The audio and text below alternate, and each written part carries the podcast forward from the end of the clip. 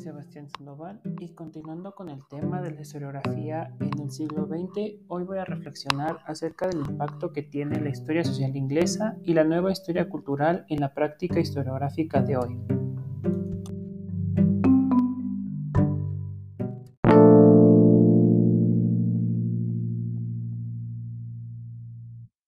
Una de las principales aportaciones de estas dos corrientes historiográficas es que puso como principales actores y objetos de estudio a los subalternos, es decir, a la población común de las sociedades, mujeres, niños, obreros, campesinos, los que la historiografía en el pasado había dejado como personajes secundarios o en el fondo. Cambiar la historia de los grandes hombres fue un proyecto de las corrientes historiográficas desde inicios del siglo XX. Un ejemplo es la Escuela de Anales, pero su puesta en práctica se concretó con la historia social inglesa y la nueva historia cultural. Los estudios subalternos, es decir, los estudios a este grupo de la población, puso en reto a los historiadores, pero también dieron grandes aportaciones al conocimiento histórico. Primero fueron las fuentes, la falta de fuentes directas para estudiar a este grupo en el pasado provocó que las y los historiadores reflexionaran lo que, lo que consideraban como fuentes, provocando la expansión del uso de diferentes objetos como fuentes para estudiar el pasado.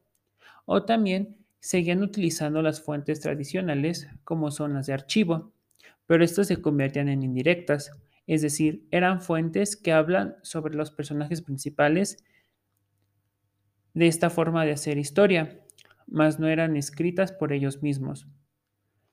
Esto trajo como resultado otro reto a los historiadores, es decir, poner a prueba las estrategias metodológicas con las que estudiaban el pasado. Con la ayuda de otras disciplinas, cada autor logró encontrar una teoría y metodología que pudiera responder a los objetivos de los historiadores.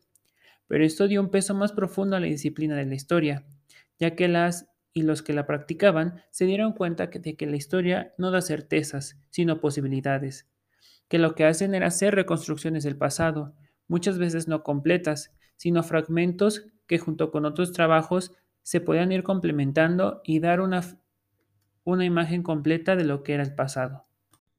La historia como disciplina tiene historia y se ha transformado a lo largo del tiempo, y estas transformaciones siguen teniendo un impacto en nuestra práctica de hoy. Con estas dos corrientes, los historiadores actuales nos sentimos más identificados por la cercanía que tenemos temporalmente.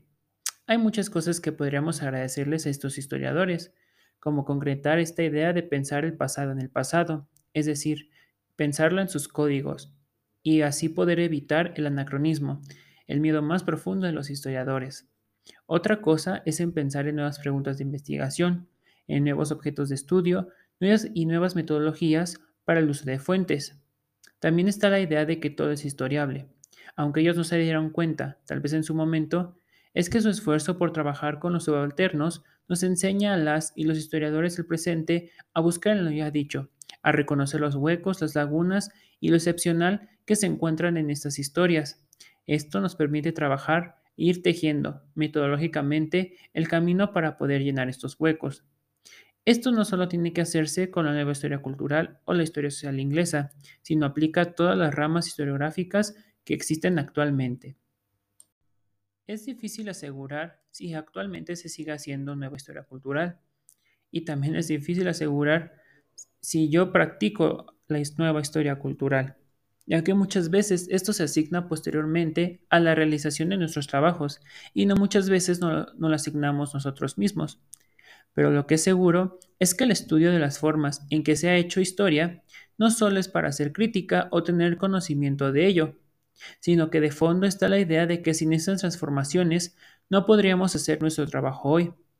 Y es que así como ellos se preocuparon por la forma en que hacen historia, nosotros actualmente, las y los historiadores, también debemos hacerlo, ya que así podemos asegurar un futuro en la disciplina.